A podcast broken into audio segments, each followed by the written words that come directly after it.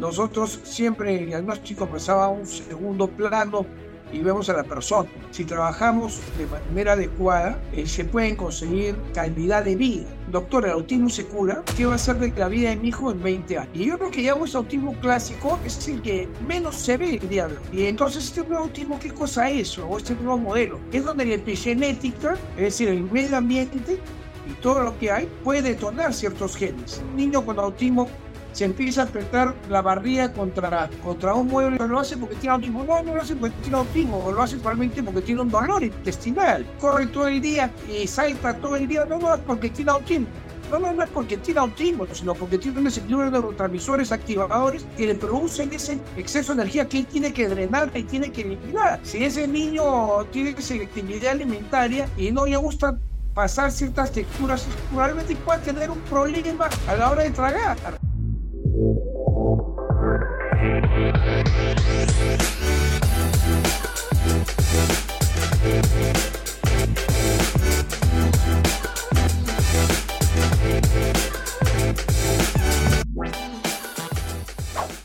¿Quién es el doctor Don Julio? ¿Y cómo llegó el autismo a su vida?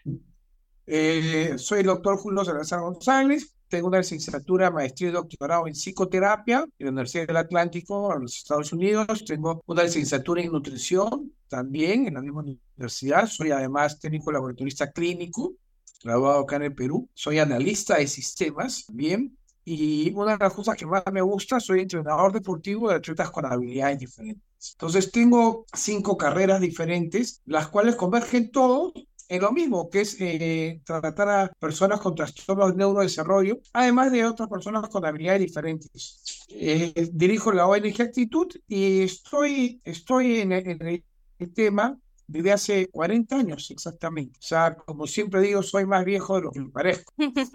Y empecé, empecé en la parte deportiva.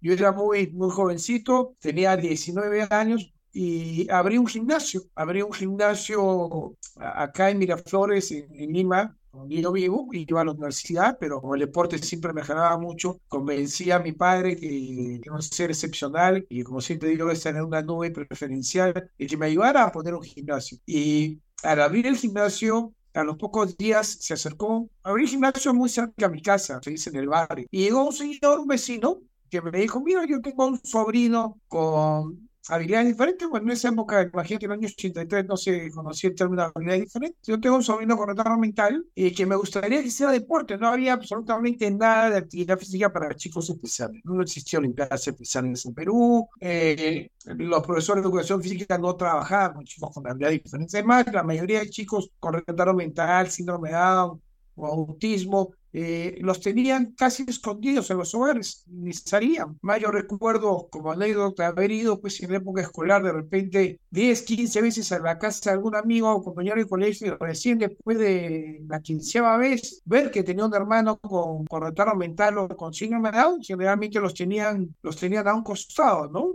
No, la inclusión era muy, muy pobre. Entonces, cuando este señor me dijo, tengo un sobrino con, con retardo mental que me gustaría ir a deporte, practicar actividades físicas, le dije, tráelo, pues, tráelo. Y llegó un jovencito de unos 15 años más o menos, o 14 años creo que tenía en esa época Juan Carlos, con retardo mental, pero dentro de ese retardo muy, un chico muy pícaro, muy divertido, con ciertas conductas dentro del espectro del autismo muy, muy marcadas, pero conmigo era otra cosa.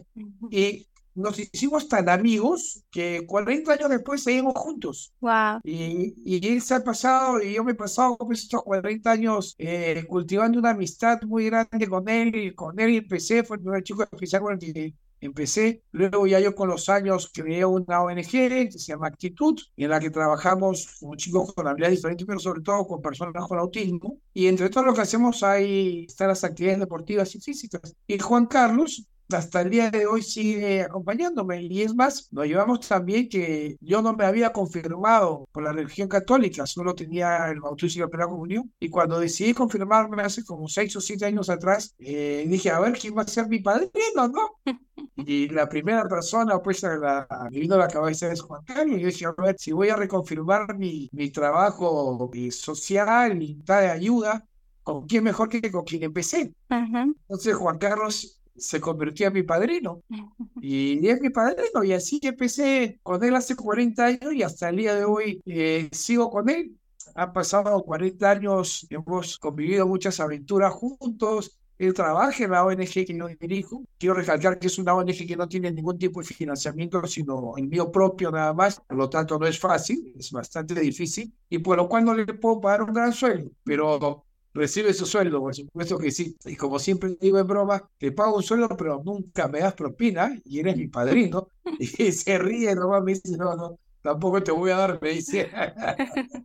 bueno, así empezó mi historia y a lo largo del tiempo, mientras me iba, iba estudiando en la universidad, eh, estudiaba administración de empresas, decidí dejar eso y estudiar análisis de sistemas, que en los años 80 era la carrera del futuro. Lo que me quedó de, de esos estudios fue aprender a hacer análisis, analizar. Eh, y conforme trabajaba con los chicos empresarios, decidí estudiar todo lo que era relacionado con, con esto, ¿no? me convertí en entrenador, luego estudié psicoterapia, luego escribí un libro, me empezaron bien el esclavo con algunas cosas relacionadas a, a la alimentación, el comportamiento en los años 90. Eso hizo que varias universidades me empezaron a, contactar y a dar inclusive becas para estudiar con ellos y desarrollar lo que yo venía haciendo. Yo hablaba en este libro sobre un grupo de control con el que yo trabajaba todos los días. Eh, bueno, así se fueron dando las cosas y como yo digo, Dios mediante eh, me puso en mi camino y le doy gracias porque considero que es un privilegio poder trabajar con los chicos, considero que es un privilegio poder haberme capacitado y estudiado cinco carreras a lo largo de estos 40 años y todas relacionadas al trabajo, eh, básicamente al trabajo con los chicos con habilidades diferentes, desde la parte bioquímica, que veo con,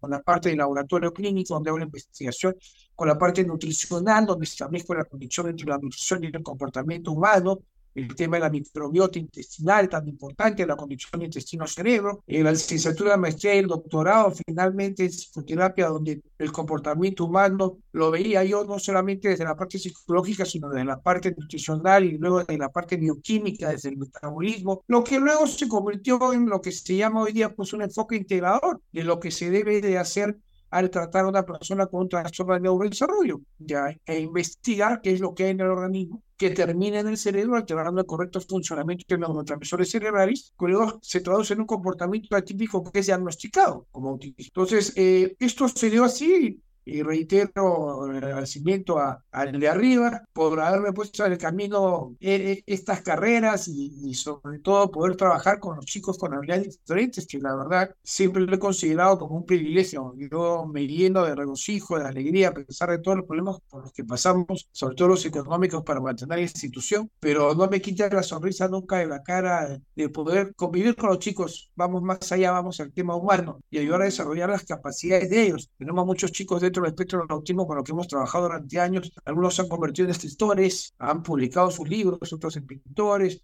Hemos desarrollado las capacidades de ellos, hemos ido buscando las fortalezas y capitalizando esas fortalezas que ellos tienen para orientar su vida, porque no se trata simplemente de a ver cómo nos comunicamos y qué podemos hacer. No, no, yo siempre he pensado que el cielo es el límite y que podemos trabajar enormemente con, con las habilidades de ellos, ¿no? Fortalecer las debilidades, por supuesto que sí. Y para que todo esto pueda desarrollarse, tenemos que trabajar desde la parte endógena, desde adentro, ¿no? Que hay en el organismo que puede alterar mi comunicación, mi percepción, mi socialización, decir, todas las cualidades con las cuales damos las personas regulares por vez contadas al, al tenerlas.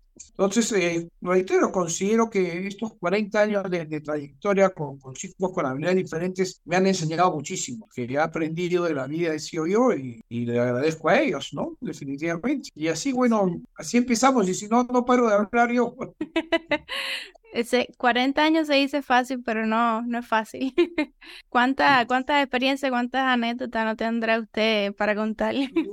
miles, realmente miles, porque yo tengo chicos que tienen, como Juan Carlos, 40 años conmigo. Tengo chicos que tienen 35 años, otros tienen 30, otros tienen 20. O sea, eh, no son, no son casos pues que han venido pasando y se fueron. No, no, son casos que sean personas que se han quedado y han hecho una vida con nosotros en la ONG y son muchos de ellos casos clínicos que han sido sostenidos en el tiempo, donde podemos eh, confirmar y acelerar de manera concluyente, pues que lo que hicimos lo hicimos bien, ¿no? Y que no solamente fue durante un tiempo determinado que algo funcionó, ayudó y ya después se quedaron, no, doy, puedo dar fe, al igual que muchos de los profesionales y padres de familia que, que han pasado por nuestras instituciones, de que a lo largo del tiempo cuando se trabaja de manera concisa, ordenada, con una metodología, creyendo que se pueden hacer las cosas, no poniendo trabas, no pensando que porque hay un diagnóstico no van a poder. Nosotros siempre el diagnóstico pasaba a un segundo plano y vemos a la persona. Nosotros en la ONG trabajamos con la persona. O sea, viene un paciente o viene un alumno, como queramos llamarlo. Eh, para los chicos yo no soy el doctor, yo soy el profe, soy Julio, soy Julito, como me quieran decir ellos. Pero lo que podemos sostener es que si trabajamos de manera adecuada, eh, se pueden conseguir calidad de vida, ¿no? Una de las preguntas que más, hay dos preguntas en el espectro del autismo que son las que más he escuchado a lo largo de mi vida. Una es, doctor, ¿el autismo se cura? Y la segunda es, ¿qué va a ser de la vida de mi hijo en 20 años? Entonces, y estas son dos preguntas sumamente válidas, sumamente válidas y que, bueno, siempre puedo responder de la misma manera. Primero, decir que el autismo se cura, no es que el autismo se cura, el autismo es una condición. ¿Que puede haber remisión de diagnóstico de autismo? Sí, por supuesto que sí, y cada día hay más casos de remisión. Entonces la gente puede decir, pero ¿cómo? Si hay remisión de diagnóstico seguro del autismo, no, el autismo es una condición que tiene ciertas características, es un gran paraguas que agrupa ciertas condiciones, pero muchas personas que tienen esas condiciones o características que luego son diagnosticadas dentro de los manuales de criterios diagnósticos clínicos, estas personas que tienen autismo cuando se puede hacer un tratamiento adecuado, cuando se puede distinguir qué es lo que es el organismo,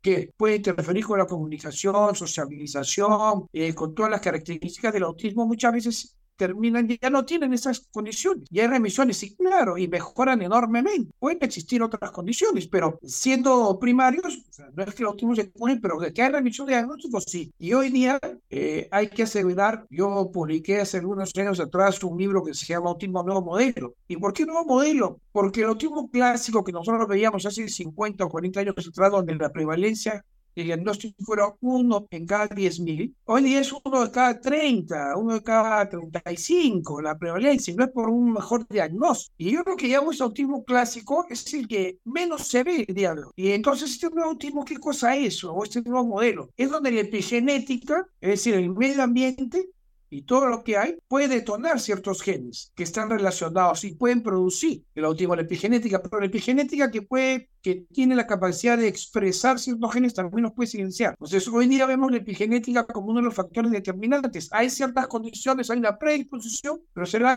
la epigenética la que determine si sucede o no. Entonces, existe mucho de esto el día de hoy. Otras, por supuesto que hay muchísimas otras cosas más. Eh, hay un autismo muy genético que también podemos encontrar A encontrar polimorfismo, nucleótidos únicos o SNPs, que son ciertas condiciones del gen que pueden ser modificables. En fin, para no hacerla complicado, no hablar en, complicado, eh, no es que se cure, pero que una persona puede mejorar tanto que puede salir del espectro.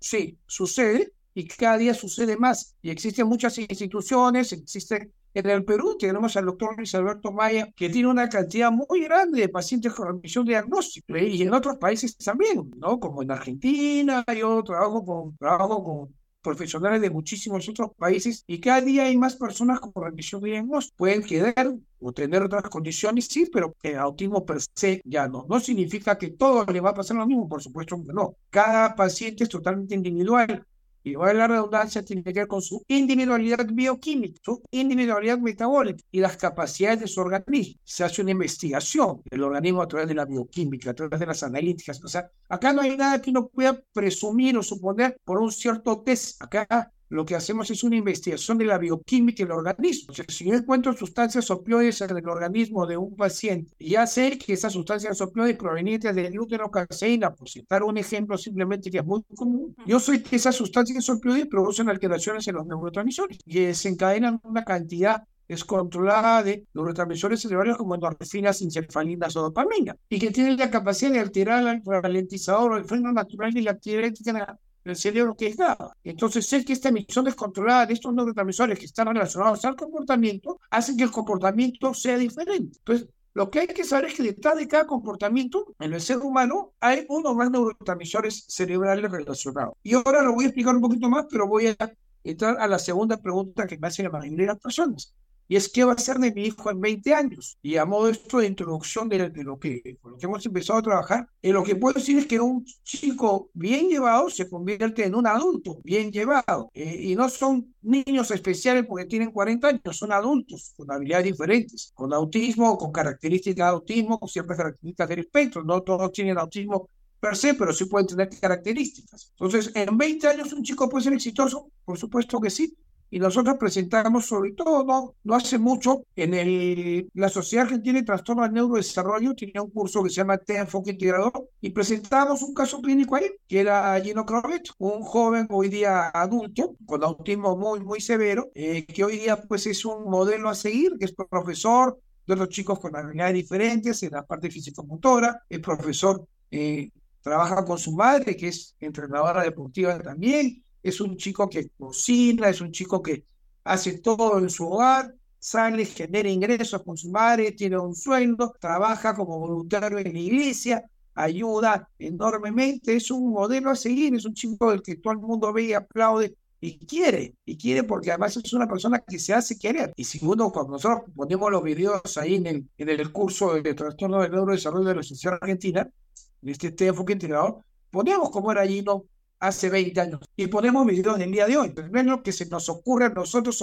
no, ese chico nunca pudo tener autismo severo. No, no. Veámoslo cómo era hace 20 años atrás. Y como ese caso clínico, tenemos muchísimos otros más, lo cual nos puede, nos indica a nosotros que la calidad de vida que se puede dar a los chicos puede ser muy buena. Porque muchas de las personas que que algunos chicos piensan que la vida de su hijo se terminaron ahí. Ya no va a ser el ingeniero, el doctor que yo quería que fuera mi hijo, profesional, el, ya no me van los nietos, etc. Entonces, eh, y uno sufre por adelantado, por el futuro. Y digo a los padres, familia, no, no, tranquilos, tranquilos, se puede hacer muchísimo. Entonces, el mensaje que yo quiero, que yo quiero hacer llegar a todos los que nos vean el día de hoy es que se puede hacer muchísimo y, podemos hacerlo bastante bien y podemos mejorar la calidad de vida, desarrollar la calidad de vida y llenarnos de orgullo de los chicos. Entonces, no hay que pensar o circunscribirse que porque tengamos un diagnóstico de autismo, entonces nuestra vida o la vida de nuestros hijos va a ser muy mala. No, podemos aspirar a cosas muchísimo mejores. Esto como un mensaje de aliento, pero un mensaje de aliento con fundamento, con solidez, demostrado a través de los años, trabajo que hemos podido hacer. Una preguntita, don Julio. En todos estos años en su experiencia, ¿cuál piensa usted que serían esos factores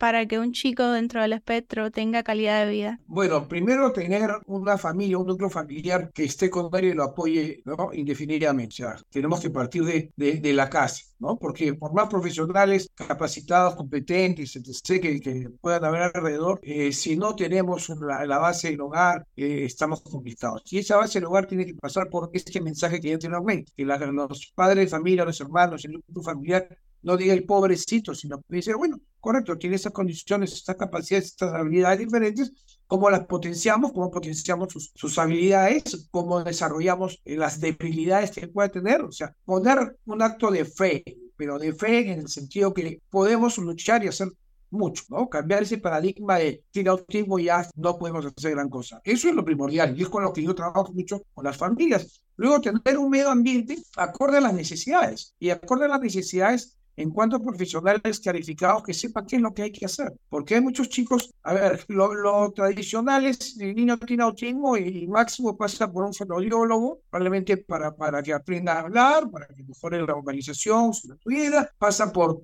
un, algo de terapia ocupacional y, o una maestra de la escuela especial y eso es. Y se ha dejado de lado durante muchísimos años, y esto es algo por lo que hemos venido luchando a lo largo de mucho tiempo, es que el médico tiene que estar ahí. Porque hoy día sabemos que casi un 95% de las personas con autismo tienen problemas médicos y graves problemas médicos, que luego con investigación hemos podido descubrir y ya conocemos el día de hoy, la mayoría de los que, que tienen esos problemas están relacionados sobre todo al intestino, al sistema gastrointestinal, al metabolismo y el cerebro, produciendo una neuroinflamación que se traduce en estos comportamientos atípicos que luego se diagnostican como autismo. Entonces tiene que haber un médico que conozca el tema. Hoy día, gracias a Dios, ya existen pues, muchas instituciones en el mundo que trabajan la, la parte la parte médica, porque a ver, si un niño con autismo se empieza a apretar la barriga contra, contra un mueble eh, y es, eh, no, no, lo hace porque tiene autismo, no, no lo hace porque tiene autismo, lo hace probablemente porque tiene un dolor intestinal. O, si un niño pues eh, corre todo el día y salta todo el día, no, no, es porque tiene autismo.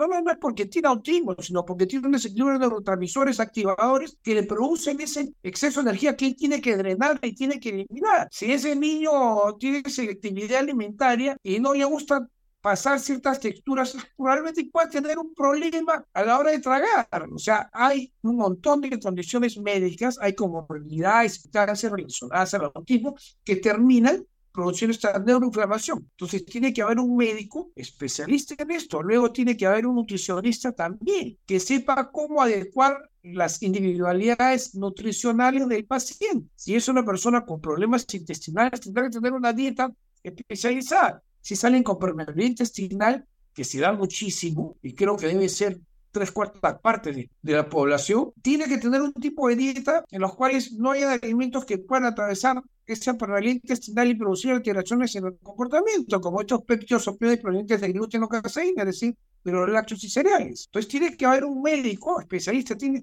el, el día de hoy, el abordaje para una persona con un trastorno de neurodesarrollo es un abordaje integral, donde los padres de familia, los profesores de aula, los pedas, el nutricionista, el médico, el entrenador y, el medio ambiente en general participan. Y no pensar que el comportamiento está dado simplemente porque tiene ese diagnóstico. No, ese comportamiento está dado por ciertas condiciones, correcto. Podemos entrar a discutir el tema de ABA, ¿no? Ya, analicemos por qué se da tal situación y tal, y tal otra. Podemos interpretar desde la psicología mucho de los comportamientos, sí, pero la bioquímica nos predispone. Si yo tengo los activadores, neurotransmisores activadores que son responsables de mi comportamiento, si están sobreestimulados, siempre voy a estar yo sobreestimulado. Y esa sobreestimulación produce inflamación. Y esa sobreestimulación produce muerte neuronal.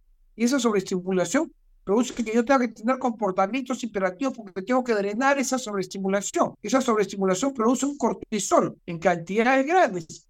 Entonces, hay detrás de cada comportamiento, hoy día sabemos pues, qué es lo que, qué es lo que se, esconde entre comillas, ¿no? Cuando alguien es ansioso, ¿qué hace la psicofarmacología? Te da el solítico y te manda a terapia para tratar de controlar tu ansiedad desde los factores psicológicos o psicoterapéuticos. Pero te están dando un ansiolítico por acá pero probablemente tu cuerpo pueda estar produciendo, recibiendo otras sustancias por acá que produce el desequilibrio en tus mensajeros químicos que luego cuando hay un problema psicológico, inmediatamente tienes una carga muy grande de, mensajeros químicos activados que hacen que se sobreestimulen y que ese problema que tú tienes, el factor psicológico detonante, sea mucho más difícil de manejar. Entonces, lo que hacen, lo que se hace es, a ver, eres ansiosa, correcto, vamos a estudiarte bioquímicamente la ansiedad, ¿qué cosa es? Una sobreestimulación de mensajeros químicos cerebrales activadores y una disminución de mensajeros químicos inhibidores. Entonces, eso es el ABC, pero no se le presta mucha atención. Solamente desde la parte primaria, correcto, te voy a dar un inhibidor de la recaptación del tranquilizante para que el tranquilizante esté más tiempo. Un inhibidor de la recaptación de serotonina, creo que sea, para que esté más tiempo tranquilizante y tú estés tranquilo más tiempo. Está bien. Me parece perfecto, pero por cortos periodos de tiempo, porque tiene muchos efectos secundarios muy negativos. Pero por cortos periodos de tiempo, mientras uno investiga bioquímicamente que hay en un organismo que pudiera producir el desequilibrio, tiene algo para equilibrarlo, se porque hay algo que los desequilibró. Entonces, los análisis laboratorios nos permiten a nosotros en investigación determinar por qué. ¿Qué hay? A ver, ¿por qué eh, están súper estimulados los activadores y por qué están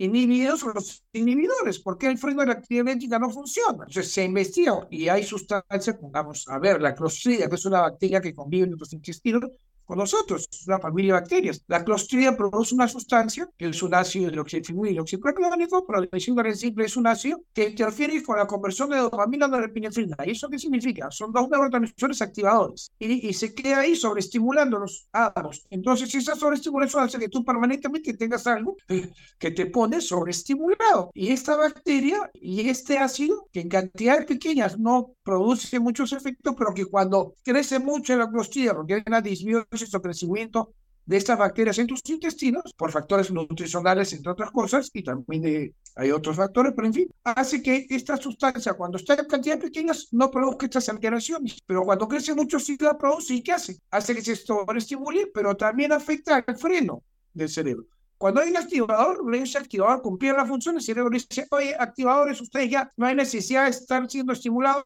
le toca la puerta a GABA, que es el freno natural de la actividad en el cerebro, le dice, GABA, apágame los activadores porque ya no los necesitamos en esas cantidades ni intensidad. Y ya va y le dice, ya, neurotransmisores activadores, desactiven. Funcionamos así, pero cuando hay esta sobrepoblación de esta bacteria, esta bacteria inhibe GABA, entonces el cerebro dice, GABA, fréname a estos que están haciéndome tanta bulla, están sobreestimulados, y GABA dice, no puedo salir, no tengo cómo frenarlo. Entonces te quedas sobreestimulada, sobreestimulada, sobreestimulada, y eso es algo muy frecuente en el autismo sobre todo porque hay disbiosis intestinal, una disbiosis intestinal este incremento, el crecimiento excesivo de la microbiota intestinal. Ahora, en nuestros intestinos conviven hongos, levaduras, bacterias, parásitos, etc. Y todos cumplen alguna función, inclusive hasta los parásitos, pero en cantidades adecuadas. Si yo tengo una sobrepoblación de ciertas sustancias, me va a crear un desequilibrio, un intestino sano en donde las bacterias benéficas, llamamos así, eh, son mayores en cantidad que las bacterias no benéficas, que los hongos son las levaduras, que producen micotoxinas o sustancias que llegan al cerebro y afectar el comportamiento de los parásitos. Pero cuando la alimentación no es adecuada,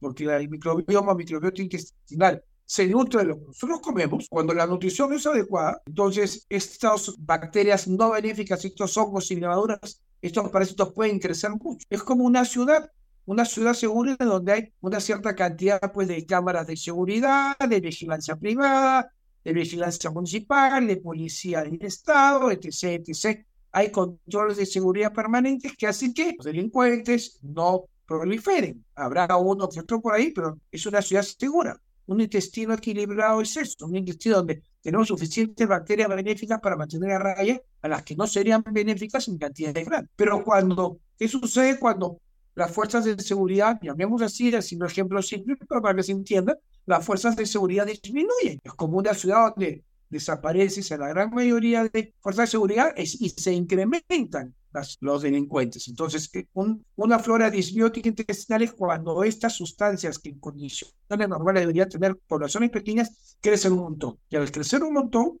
producen un montón de alteraciones en general en todo el y entre ellas el comportamiento. Por eso es que la condición intestino-cerebro hoy día ya es sumamente conocida. Claro, ha habido que luchar durante décadas para que finalmente se le dé la importancia que tiene, pero ya hoy día conocemos a través de la bioquímica, pues acá no hay no hay cuentos, acá no hay suposiciones, acá esto se demuestra mediante la bioquímica, mediante las analíticas o análisis de laboratorio. Entonces, hoy día uno puede seguir el rastro metabólico de las sustancias ah, con ciertos análisis como los ácidos orgánicos. Podemos saber qué tipo de alimento puede estar causando algún efecto neuromodulador, como los provenientes de gluten y caseína mediante un análisis de grasas alimentarias. Que podemos saber, sabemos hoy día que los metales pesados en cantidades grandes producen muchísimos efectos en el comportamiento y por supuesto que en general muchas otras cosas más en el cuerpo, pero ya sabemos, podemos verlos a través de análisis de orina, en metales con provocación, podemos verlos a través de porcilinas urinarias, podemos verlos a través de metales en pelo. Ya hoy día, básicamente, lo que es el tratamiento, la medicina funcional que es actualizado, eh, pasa por la bioquímica, donde podemos determinar qué cosas hay que terminan en el cerebro produciendo gran parte de las alteraciones. Una clase una clase magistral. Gracias, gracias. espero a ver si no, ¿no? Que se haya entendido. espero, espero. Eh, ¿Alguna vez escuché, don Julio, que usted que mencionaba lo que es la crostidia, eh, puede ser que un exceso de eso sea causante de comportamientos agresivos en el autismo? ¿Se puede dar caso? Totalmente, totalmente.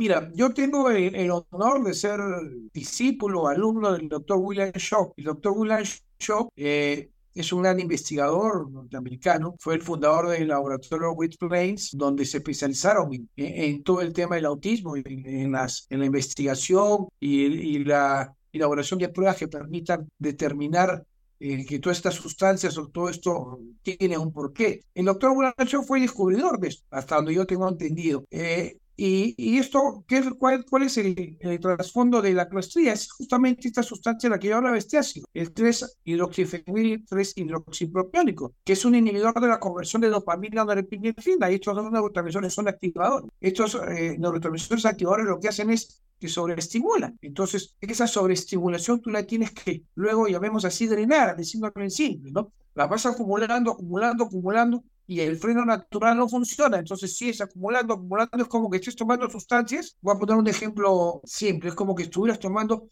café, café, café, café, eh, sustancias Red Bull, sustancias que te sobreestimulan y no pares de tomar. Entonces, mientras esta población de Clostridia eh, rebosa, porque las bacterias benéficas no, no han podido mantener esa raya, entonces esta Clostridia sigue produciendo esta sustancia. Entonces, mientras hay esta debiosis intestinal, esto produce eh, esta conversión, inhibición de dopamina de epinefrina y te queda sobreestimulado. No se cierra el ciclo, porque tú cuando tienes un activador, el, el activador funciona y luego ese activador se, se inhibe a través de un freno o el inhibidor, que es otro mensajero químico cerebral. Pero acá el freno no funciona. Que GABA, cuando la clostridia produce este ácido, este ácido sobreestimula, pero hace que el freno no funcione. Entonces ahí estamos fritos.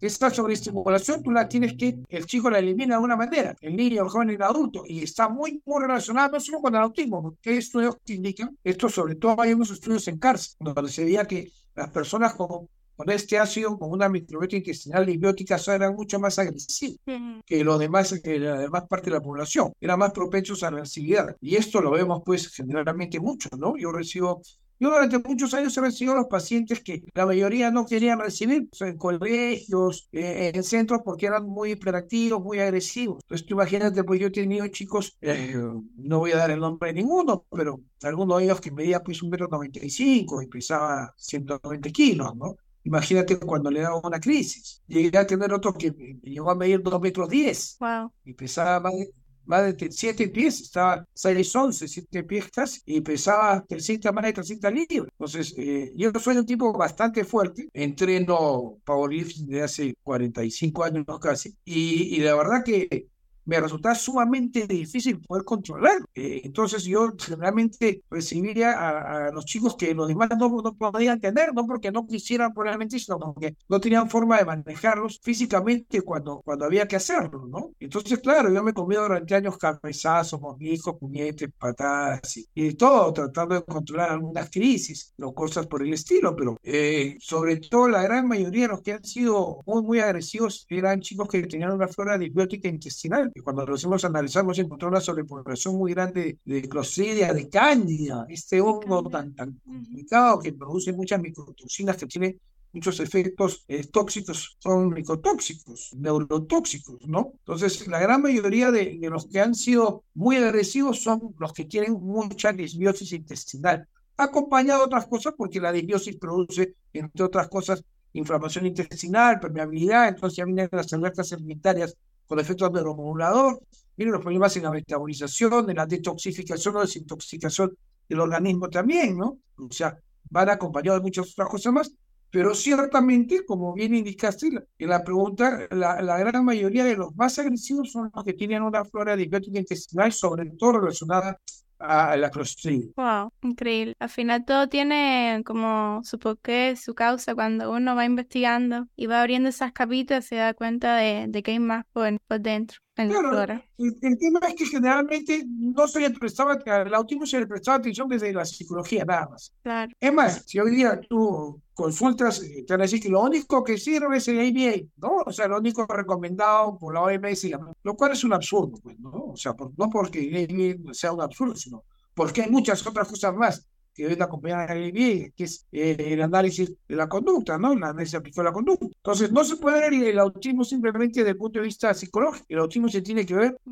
Integral. manera integral. Ujú. Y el tratamiento es integral. Cuando el Autism Resource Institute de la Universidad de Arizona hace 30 años atrás empezó a hacer las primeras investigaciones de esto, claro, han tenido que bregar muchísimo para que la comunidad científica internacional prestara atención a todo esto. Por más que se presentaban los estudios muy bien fundamentados, sustentados y todo lo demás, cambiar el chip de la comunidad médica hasta el día de hoy, tú a un médico le dices, oye, si es un paciente con autismo, eh, la mayoría no sabe qué hacer. O te dicen, no, pues sí se comportamiento así porque tiene autismo, simplemente. Sí. Pero a lo largo de los años se ha ido investigando y hoy día ya es muy conocido, gracias a Dios, de que el autismo tiene que ser pues, mirado desde otra óptica, no solo la psicológica, sino la integral. Y la integral implica definitivamente investigar la bioquímica del organismo y saber qué es lo que hay para poder encontrar y algo sustentado y fundamentado, ¿no? No me invento una terapia, sino es, a ver, autismo, con autismo, sin autismo, si esta persona tiene una microbiota intestinal disbiótica, ya sé que hay problemas de comportamiento. Si esta persona tiene una intoxicación de mercurio de plomo, arsénico, aluminio, ya sé que van a haber un montón de problemas metabólicos por inhibición de enzimas claves en tratamiento. Van a haber problemas para detoxificar. Si me falta glutatión, ¿cómo yo desintoxico mi organismo de las sustancias? Si uno puede desintoxicar de manera adecuada, las voy acumulando. Esa acumulación de sustancias tóxicas, ¿dónde van a terminar? en mi cerebro y van a producir una neuroinflamación. Yo hoy el autismo lo vemos como una neuroinflamación. Varias patologías alrededor que terminan produciendo esta inflamación en general eh, sistémica, pero que termina en el cerebro. Porque cuando nosotros diagnosticamos el autismo, ¿qué diagnosticamos en función de qué? Del comportamiento. Mm. Y esos comportamientos pueden variar. Don Julio, si quiere hablar un poquitico de, de, la importancia de lo que es la nutrición, con todo lo que ha hablado de la importancia de la microbiota, de, de cómo la disbiosis intestinal afecta en el autismo. Entonces, debido a todas estas cosas que ha mencionado, de ahí viene la importancia de una buena alimentación, de una buena nutrición para, para los niños, los adultos y los adolescentes que están en, el espectro, ¿verdad? Es fundamental, es fundamental. ¿Por qué es fundamental? Primero porque si los nutrientes, si el alimento y los nutrientes, eh, no moriríamos. Es así de simple. Su cuerpo requiere de todos los nutrientes.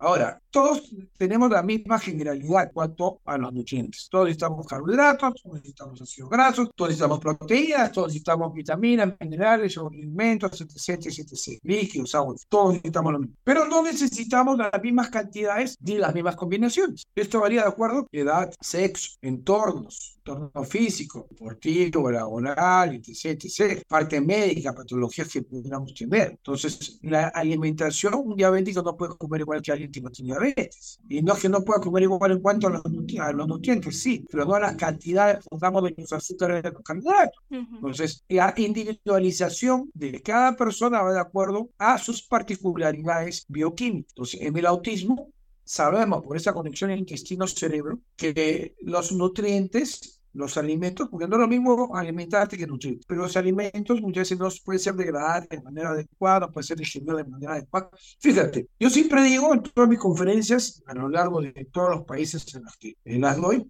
que nos comportamos como comemos, procesamos, digerimos, absorbemos y eliminamos. Y los nutrientes van a ir de acuerdo a las necesidades particulares de cada uno. Entonces, si yo tengo un chico chico con autismo. Y digo un chico con autismo, no un chico autista. Y es algo que también siempre me gusta corregir.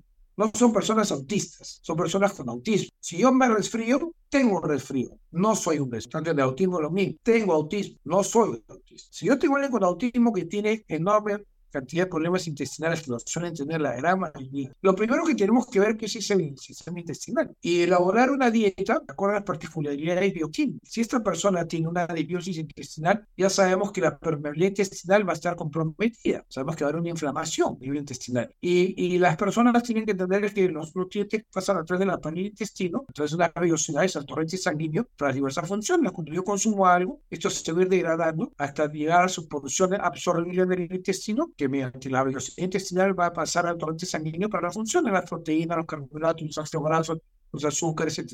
Entonces, la, la, nutrición de una persona con autismo debe ir de acuerdo a sus particularidades. Entonces, si yo soy que hay una permeabilidad intestinal sin ser celíaco, pero hay permeabilidad intestinal, hay nutrientes que yo no puedo dar, como los derivados de gluten y caseína, es decir, de lácteos y cereales. Y existe esta dieta muy famosa, libre de gluten y caseína, Ahora, no hay una dieta del autismo, eso hay que recalcarlo. No existe la dieta del autismo. Lo que hay es una adecuada intervención nutricional a las particularidades bioquímicas del paciente. Tener el mismo diagnóstico no hace tener las mismas necesidades, ni los mismos problemas metabólicos, bioquímicos. Entonces, antes de elaborar una dieta, primero hay que retirar ciertas cosas que son de sentido común. Yo no te puedo, hoy día lamentablemente la alimentación se basa en, el comercio, lo que nos, nos quieren vender, nos dicen que todo esto es bueno y cómelo y, y las letritas pequeñas de las etiquetas no se leen y uno no sabe los efectos secundarios Dios o la cantidad de porquerías que le meten al producto que nos vamos a, que vamos a consumir. Entonces, lo primero que hay que retirar son preservantes, colorantes artificiales, sustancias excitotóxicas, que son estas sustancias que sobreestimulan y, y matan a las neuronas. Hay que retirar el gluten y la caseína de manera preventiva también, hay que reducir los azúcares, o sea, hay, cosas que son del ABC primario, hasta poder analizar bioquímicamente al paciente, que es lo ideal. Ahora, no significa que el que no pueda gastar el análisis laboratorio está condenado, tampoco. Hay dietas de eliminación rotativas que se pueden ir haciendo sin necesidad de los análisis. Claro que siempre es mejor tener información exacta, ¿no? Si yo quiero llegar al punto A al punto B y no sé cómo llegar, si tengo el Waze, llego bien. Si no tengo el Waze, también por probablemente puedo llegar, pero preguntando por todos lados, demorándome mucho más y hasta perdiéndome un tiempo, en fin. Entonces, cuando tienes un paciente hay que hacer un análisis de ácidos orgánicos que permitan determinar si está absorbiendo los nutrientes o no, porque a mí tampoco me, me sirve darte nutrientes si no los puedes absorber. Tampoco me sirve darte un montón de sustancias organismos si eres extraño y no puedes eliminar. O sea, tengo que saber cómo funciona tu metabolismo. Entonces yo normalmente ordeno a los pacientes un análisis de ácidos orgánicos para checar cómo se están absorbiendo los nutrientes y ver sustancias o metabolitos derivados de neurotransmisores, sobre todo los activadores y los inhibidores. Entonces yo puedo saber, a ver, este chico con autismo tiene un comportamiento sumamente apagado. Y yo puedo ver a través de los análisis de ácidos orgánicos de que la dopamina, la norepinefrina y la epinefrina, que son los activadores, están sumamente disminuidos. Entonces yo ya sé por qué está apagado, porque sus activadores están en cero, llamemos así. Entonces, claro, no hay ningún estímulo que haga que el chico quiera pues, estimularse o la redundancia. Entonces, ya sé que hay que dar probablemente, a ver,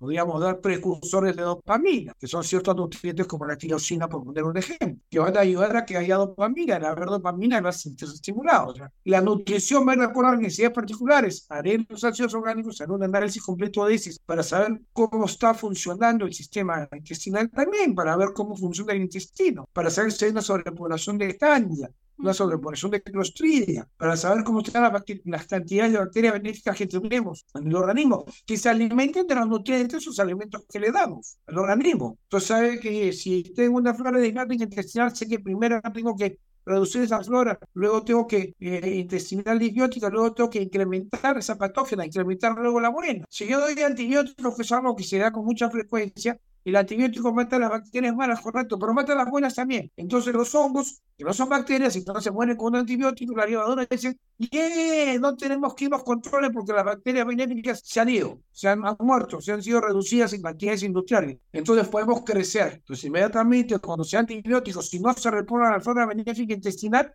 las levaduras y la cándida y los hongos van a crecer y producen microtoxinas que llegan al cerebro. Si yo tengo una sobrepoblación de hongos, yo no te puedo poner en la dieta muchos azúcares o darte carbohidratos, porque los azúcares se alimentan a hongos. Entonces, ¿de qué me sirve darte a ti un antimicótico, un antihongo? Por un lado, si por otro lado tenemos nutrientes a través de los alimentos que ingerimos. Entonces, la dieta tiene que ir de acuerdo a la investigación que hagamos del organismo y un análisis de las alimentarias también, para saber, a ver, yo voy a hacer la dieta de gluten y caseína. Hay gente que me dirá, doctor, yo hice la dieta y no vi ningún cambio. Pero había necesidad de esa dieta, se checó y se comprobó que es susceptible al gluten yo siempre prefiero retirarlos, porque los lactos de vaca son para los chanderos. Y el gluten de hoy en día ha sido modificado genéticamente desde hace mucho tiempo atrás. Las concentraciones de gliadina son muchísimo mayores y tienen mucho más efectos. Porque la gente puede decir, pero el gluten ha existido, pues el trigo lo tenemos desde hace cuánto. Sí, pero ha sido modificado. Ha sido modificado. Y esto se puede chequear muchos estudios. Todo lo que yo estoy diciendo lo puede entrar a PubMed, que sabemos que es el buscador de la Librería Nacional de Ciencia de los Estados Unidos, del gobierno americano, donde están los estudios acreditados y podemos encontrar muchísimos estudios que acreditan todo lo que yo estoy diciendo. Entonces acá no es que nos inventemos algo, acá lo que hacemos es utilizamos la ciencia para poder demostrar o sea, existe esto el día del autismo, los trastornos neurodesarrollo y salud mental en general, porque no tener autismo no implica que no tenga ansiedad, hiperactividad, déficit de atención, conductas obsesas, compulsivas, nerviosas, ansiosas, etc, etc. Entonces, la conexión intestino-cerebro me el nervio vago y no es tan vago el nervio que conecta el intestino al cerebro porque la comunicación es inmediata. Es cuando, como cuando ves a chico que te gusta y sientes esas mariposas en el estómago inmediatamente, no son mariposas, es la conexión entre el intestino y tu cerebro. O cuando alguien se asusta demasiado y se le afloja el estómago. O sea, estos mecanismos de, de comunicación son rapidísimos. Y es más, el intestino se comunica muchísimas más veces con el cerebro que el cerebro con el intestino. Pues llega mucho más información del intestino al cerebro que el propio cerebro al intestino. Y en ello radica la tremenda importancia de todo lo que es la serotonina, que es el tranquilizante natural. Se produce un 95% en el intestino. Entonces, si yo tengo, no tengo una nutrición adecuada, donde no puedo digerir los nutrientes de manera satisfactoria para producir serotonina, por más que me meta precursores de serotonina, si no lo puedo digerir de manera adecuada porque me faltan enzimas digestivas, pongamos para degradar el triptófano, que es el aminoácido a partir del cual se produce la serotonina, claro, con otros cofactores, pero si no tengo eh, la enzima, si las proteasas no están funcionando de manera adecuada, por más que tenga alimentos o precursores, no van a producir serotonina. Entonces, la nutrición tiene que ir de acuerdo a las particularidades bioquímicas de cada paciente. Recalcar, no hay una dieta autismo, hay una adecuada intervención nutricional de acuerdo a las particularidades bioquímicas del paciente. Tal cual. Y yo puedo dar fe de, de la importancia esa de la conexión intestino-cerebro,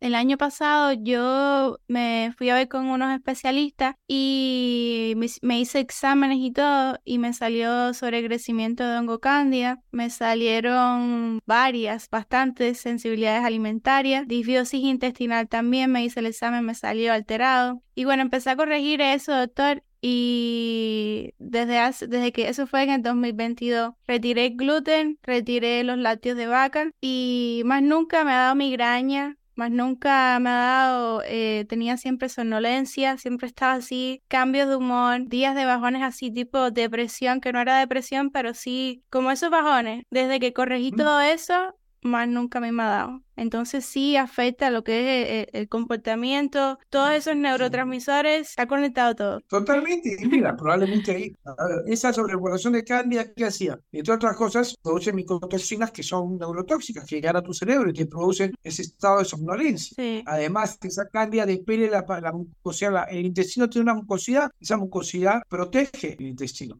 la cándida la despele, la inflama y permeabiliza. Entonces pasaban las sustancias provenientes de gluten y caseína, para que la gente entienda qué es lo que sucede con eso. El gluten es la proteína presente en el trigo, cebada, centeno y avena con contaminación. Y la caseína es la proteína presente en los lácteos, queso, leche, mantequilla, etc., cualquier cosa que tenga que sea una de vaca, bovino. Esta proteína es una molécula grande que empieza a digerirse tiene que... A ver, los nutrientes cuando entran finalmente llegan al intestino, tienen que absorberse a través de la pared del intestino para pasar a la sangre para las diversas funciones. Esta proteína, cuando quiere pasar a través de la pared del intestino, no puede porque es muy Entonces viene una enzima y la corta. Cuando la cortan, dice correcto, ya no tiene tamaño de proteína, ahora es más pequeña, ya no se llama proteína, se llama PEP. ¿Quiere pasar a través de la pared del intestino? Tampoco puede pasar porque sigue siendo muy grande, a pesar de que ya es más pequeña que el término original de proteína. Luego viene otra enzima y la vuelve a cortar y, la individualizan por zonas pequeñas que se llaman aminoácidos. Y como aminoácidos pasan a diferentes para la diversa función. ¿Qué sucede? Que cuando el intestino se permeabiliza por una sobrepoblación generalmente de candida, entre otras cosas, y se inflama, el péptido puede pasar. Ya no tiene que reducirse a aminoácidos, puede pasar. Y uno dice, bueno, está bien, pues pasó. Pero ¿qué sucede? Que el péptido del gluten se denomina gliadorfina o gluteomorfina. Y en el caso de la caseína, que es la proteína de todos los lácteos, se denomina de la, de la caseína, el péptido se denomina casomorfina. Y cuando decimos morfina, es porque tiene un efecto opioide en el cerebro, tiene un efecto de droga, pero en condiciones normales, en un intestino sano y equilibrado, esa porción de opioides se degrada aminoácidos. Entonces, ese, esa porción de opioide no va a la un Pero cuando hay esta enfermedad intestinal, entre otras cosas, ese péptido sí llega. Entonces, llega al cerebro y el cerebro tiene una barrera que se llama la barrera hematoencefálica, que es la que nos protege. Pero esos péptidos opioides pueden pasar a la barrera hematoencefálica. Llegan al cerebro y estimulan lo que se llaman receptores opioides, que todos los seres humanos tenemos receptores opioides, porque el cuerpo produce estas sustancias para determinados tipos de circunstancias, como combatir o huir, entre otras cosas, hablamos de biología. Pero cuando el cuerpo la produce de manera endógena y estimula los receptores opioides, se produce algo que se llama producción de endorfinas, encefalinas y dopamina. Y estas endorfinas y encefalinas son sustancias que están relacionadas a la euforia, entre otras cosas. Y la dopamina es un activador. Entonces, cuando el cuerpo las produce de manera endógena, es decir, desde adentro, pongamos que a lo largo de la evolución tú te ves atacada por un animal y sales corriendo, te tropiezas, si te quedas en el suelo llorando por el dolor de la rodilla, el animal te chapita. Pero cuando tú estás en peligro, te caes, te golpeas, te paras y sigues igualito. En ese instante no te duele. Luego te va a pasar la factura, el cuerpo te va a doler. En ese instante no te duele. ¿Por qué? Porque el cerebro inmediatamente produce endorfinas y falinas que apagan las señales electrofisiológicas del dolor. Por eso también muchas personas con autismo se pueden autoagredir enormemente y es como si no les doliera. O se pueden caer, golpear enormemente y decir, Dios mío, no, como que no les dolió. Porque están llenos de péptidos opioides. En condiciones normales, el cerebro dice, correcto, produciste estas endorfinas encefalinas y dopamina que las necesitas, endorfinas encefalinas para suprimir el dolor y dopamina para activarte, ya fue suficiente lo necesitamos. Se GABA, que es el ácido gamma aminobutírico, que es el ralentizador o el fenómeno natural de la actividad del cerebro. GABA, apágame las endorfinas, las dopamina que ya no las necesito en este momento. Y GABA le dice, ya, apaguen ustedes, regresen. Y las neuronas se quedan ahí. Pero cuando vienen de afuera, de manera exógena, por el gluten de la caseína, tienen los mismos efectos en el cerebro, pero unado a algo, que desactivan a GABA. Entonces GABA no puede, no puede inhibir la sobreproducción de endorfinas y cefalinas y dopamina. Y el comportamiento, pues, por muchos momentos es totalmente ido, perdón, y por muchos momentos es sobreestimulado. Están en un vaivén de comportamiento. A veces están totalmente idos, drogados literalmente, y a veces están totalmente sobreestimulados. En condiciones normales, esto GABA tendría que decir ya fue suficiente, ya se acabó el estímulo que produjo que tengamos que salir nosotros a actuar. Pero cuando GABA no funciona, porque viene este gliadorfina o casomorfina, lo inhibe. Entonces el comportamiento, o sea, podemos describir el comportamiento, el por qué se comportan de esa manera, por qué sienten esas cosas. Entonces, cuando tú, la, mucosidad que tenía tu, tu pared intestinal se fue deprimiendo, fue, se fue inflamando tu intestino por la sobrepoblación de esta flora disbiótico microbioma intestinal. Ahora, todos tenemos hongos, bacterias, levaduras, todos.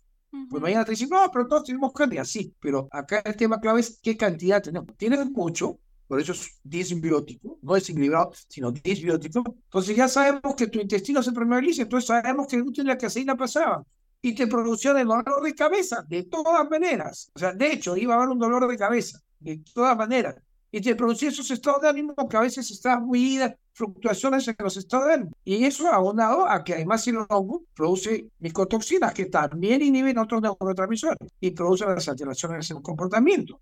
Y no solo el comportamiento conductual, sino el comportamiento del organismo en general. Entonces, claro, tus alergias, tu rinitis probablemente, tus ojeras, tus problemas para dormir, tus fluctuaciones en el ánimo, tu dolor de cabeza, íntimamente relacionadas a esto. Es más, si cuando te diste cuenta y suprimiste todo esto, ahora eres otra. Y si miras en retrospectiva, te das cuenta que, oye, mira, ya no tengo dolor de cabeza, ya no tengo esta rinitis, ya no tengo estos fastidios, ya mi comportamiento es diferente. Es increíble, sí. Así funcionamos. así mismo. No, y sobre todo después que hice eso, porque tenía mucha adicción a lo que es el azúcar, y claro, era el hongo cándida. después que ataqué todo eso, y pues, ya no. Sí. El cuerpo te pide azúcar, el cuerpo te pide azúcar cuando hay la ilusión del magnesio generalmente, pero el cuerpo te pide azúcar porque la cándida se limita. Entonces, cuando el cuerpo te está pidiendo azúcar a cada rato, porque la cándida está ahí rebosando y dice, oye, alimentame, alimentame, ¿no? Así mismo. Tengo dos preguntitas, Doc. Si es recomendable darle o no a un niño con, con autismo lo que es los antibióticos que a veces mandan, ¿cómo esto afectaría sí o no a lo que es la flora intestinal? ¿O qué tiempo habría que dárselo? A ver, los antibióticos probablemente son, van a ser necesarios, pero de acuerdo y reitero la individualidad de cada uno. No necesitan lo mismo, ni necesitan el mismo tipo de antibiótico, no todos igual, no todos necesitan la misma cantidad de acuerdo a la individualidad. Y lo que sí hay que recalcar es cuando se hace uso de antibióticos, luego hay que hacer uso de sustancias prebióticas y probióticas para repoblar inmediatamente la flora intestinal benéfica. Porque el antibiótico mata la bacteria mala, pero mata la buena. Entonces tenemos que repoblar la flora benéfica. ¿Cuáles son como las mayores deficiencias que se encuentran en los niños con autismo? Como el omega 3, hay ah, deficiencia de hierro. Es que eso también, eso también va a variar de acuerdo a las necesidades particulares de cada uno, ¿no? Pero lo que más generalmente se suele dar son enzimas digestivas, eh, sustancias prebióticas y probióticos, eh, además de tratar de equilibrar, de equilibrar las necesidades individuales. No todo el mundo tiene lo mismo, no todo el mundo tiene las mismas necesidades, ¿no? Pero pongamos el omega 3 siempre va a ser muy bueno, además es un antiinflamatorio, ¿no? Eh, y hay que recalcar que las neuronas están cubiertas de una sustancia grasa que se llama mielina, que es como el recubrimiento que tiene, el recubrimiento que tiene en los cables eléctricos, ¿no? Estos cables eléctricos cuando están pelados, ese, ese recubrimiento plástico que tiene cuando se pelan en cortocircuitos. La mielina es un poco eso, ayuda a la transmisión de, de los mensajeros químicos cerebrales, a, que esto funcione mejor. Entonces el omega 3 eh, es base para la mielina. ¿no? Eh, las enzimas, los omega 3, eh, el hidroxitriptófano también, el 5-HTP, que es el precursor de la serotonina, y hablamos de hidroxitriptófano y no triptófano. ¿Por qué? Porque el triptófano es aminoácido esencial que el cuerpo requiere y necesita para poder producir la serotonina, que a su vez produce la melatonina, que es la que regula el ciclo circadiano es decir, poder descansar y levantarlo cuando hay el cuerpo, cuando hay, eh, hay luz, el cuerpo se activa, cuando es el cuerpo descansa a través de la melatonina. El hidróxido, el, el triptófano produce el hidroxitriptófano sí, pero también produce una sustancia de desecho que se llama ácido quinolínico que es neurotóxico. Entonces, muchas veces para tranquilizar el triptófano y que alguna tiene un efecto adverso, porque al dar mucho triptófano también producimos mucho ácido quinolínico, que es neurotóxico. Por eso es que es el hidroxitriptófano al que se debe dar. Otro suplemento que, se da mucho es eh, el GABA, ¿no? El ácido gamma-aminobutírico. En líneas generales, los omegas, las enzimas digestivas, multivitamínicos, Generalmente hay muchas necesidades, además cuando hay una flora de biótica intestinal, alergias alimentarias, eh, no se absorben bien los nutrientes, por lo tanto va a haber deficiencia generalmente en la gran mayoría de nutrientes. ¿no? Y siempre, como usted dice, todo es individualizado de acuerdo a esa necesidad de, del individuo. Particulares de cada uno.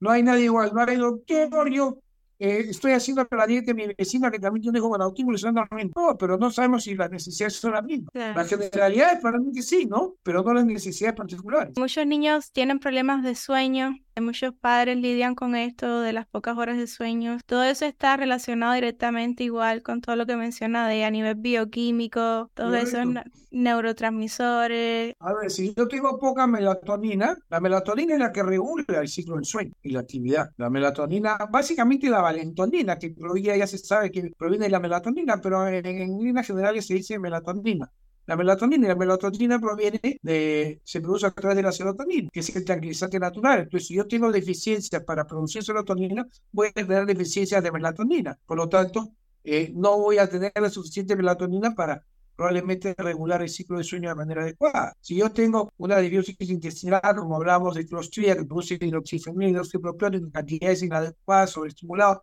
sobreestimula mis activadores, Claro, mis activadores van a estar sobreestimulados y yo podré caer rendido por el cansancio en algún momento, pero luego me voy a activar nuevamente, voy a dormir mucho menos. Es como cuando estás muy preocupada. Cuando estás muy preocupada, tu cuerpo tiene mucho cortisol, estás inflamada y estás preocupada por periodos más o menos largo de tiempo, nunca vas a dormir bien porque siempre te vas a despertar. Pues tus, tus neurotransmisores activadores están permanentemente siendo estimulados. Entonces, para dormir bien necesitamos, entre otras cosas, tener suficiente cantidad de melatonina.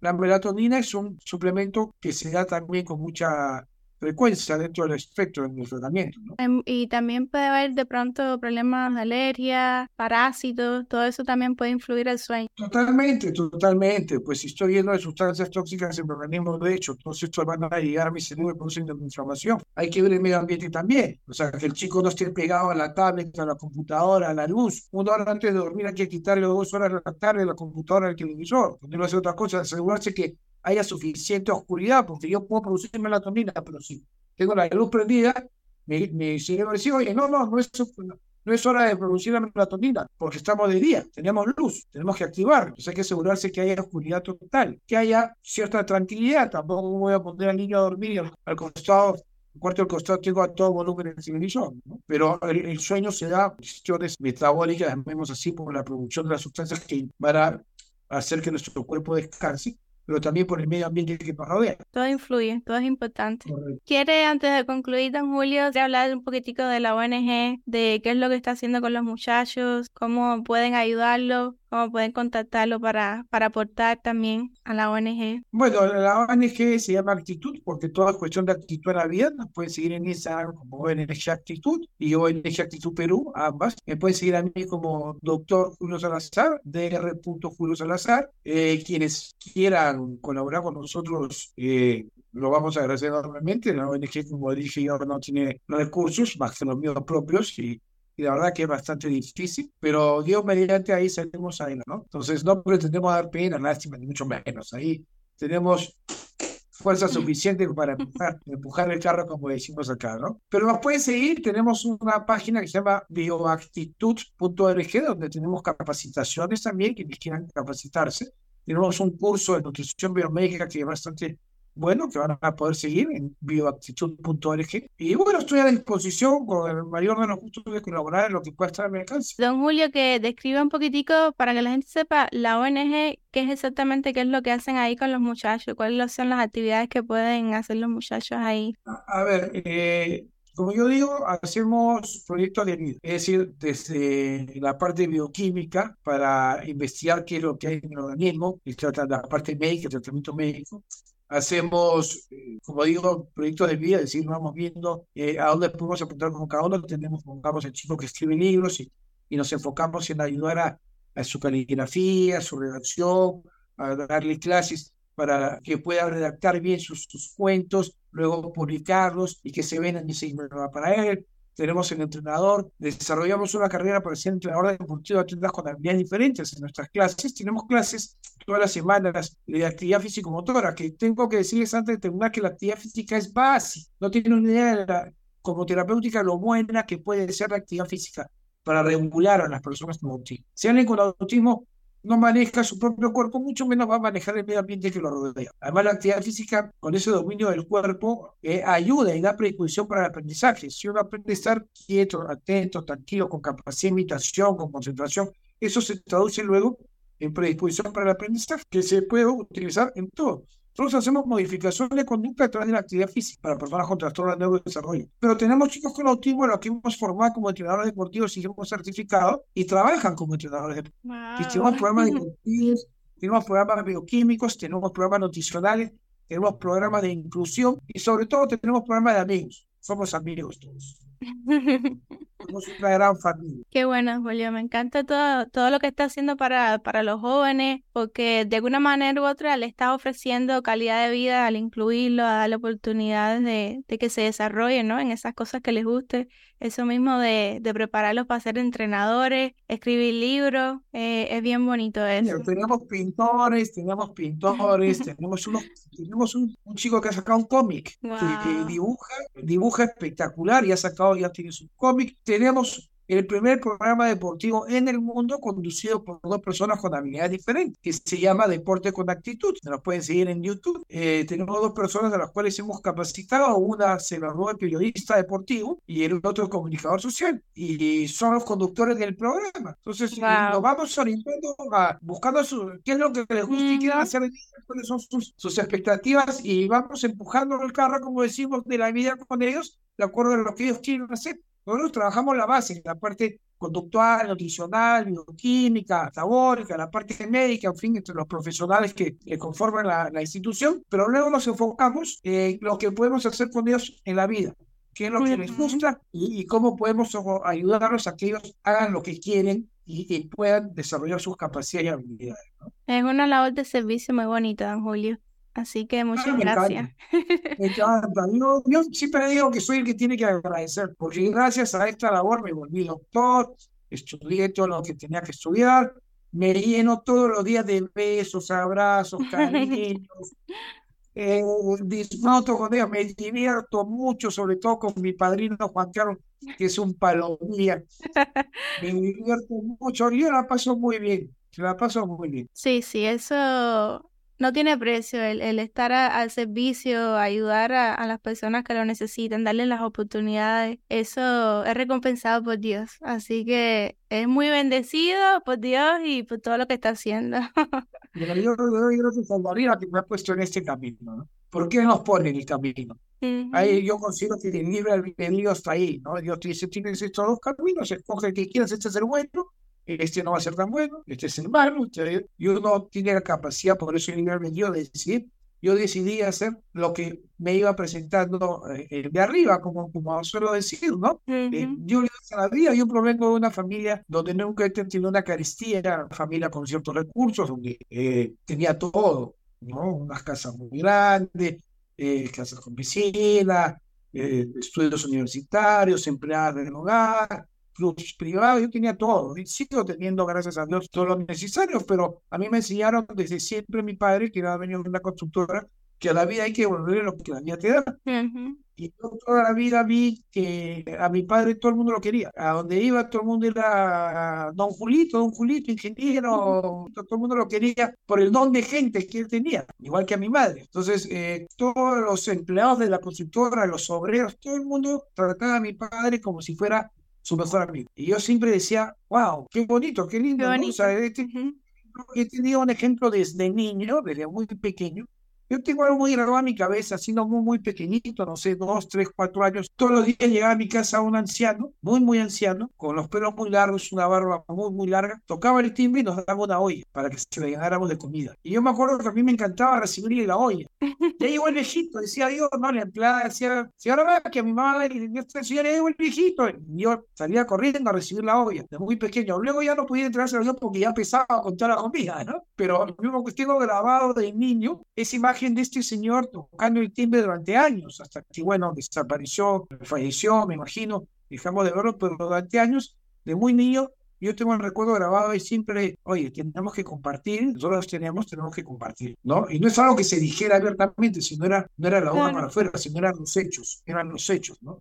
Cómo, cómo, se, cómo se actuaba en mi hogar y eso para mí quedó pues grabado en mi subconsciente por siempre, ¿no? Y, agradezco y gracias a estar tan viejito que le tocaba la puerta, como a todas las personas involucradas en el desarrollo, solo estamos acá para mejorar como seres humanos, evolucionar, ser mejores y si podemos hacerlo, estar a nuestro alcance, ¿por qué no? Y como yo digo, tú puedes seguir viviendo muy bien, puedes seguir disfrutando de la vida, pero puedes hacer muchas cosas buenas a favor de los demás y de tu comunidad. Cada uno escoge, algunos para política, otros con el deporte, otros con la ciencia, otros con la medicina, ¿sí?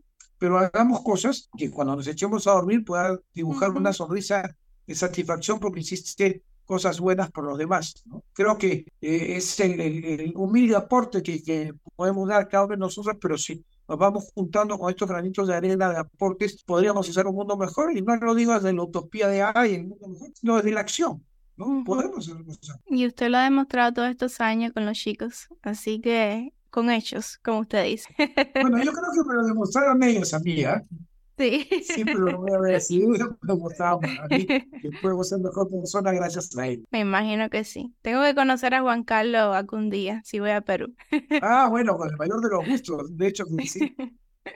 Eva, te vamos a mandar un videito saludándote probablemente mañana. Ah, está bien. Me voy a decir, te voy a mandar un videito. Un videito para Mari.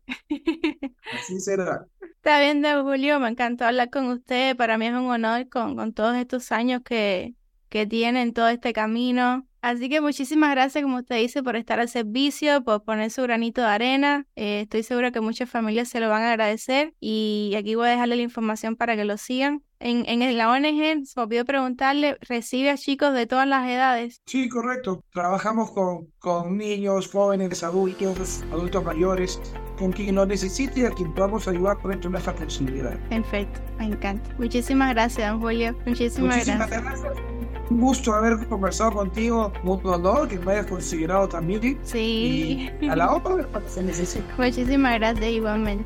Un besito. Cuídese mucho. un saludo a todos papi de